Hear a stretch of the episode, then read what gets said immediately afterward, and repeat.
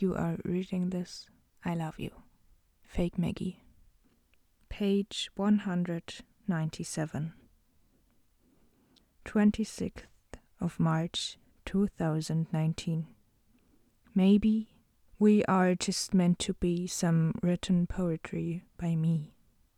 And maybe we are forever because we never were together. But maybe, maybe we will be alive between these lines.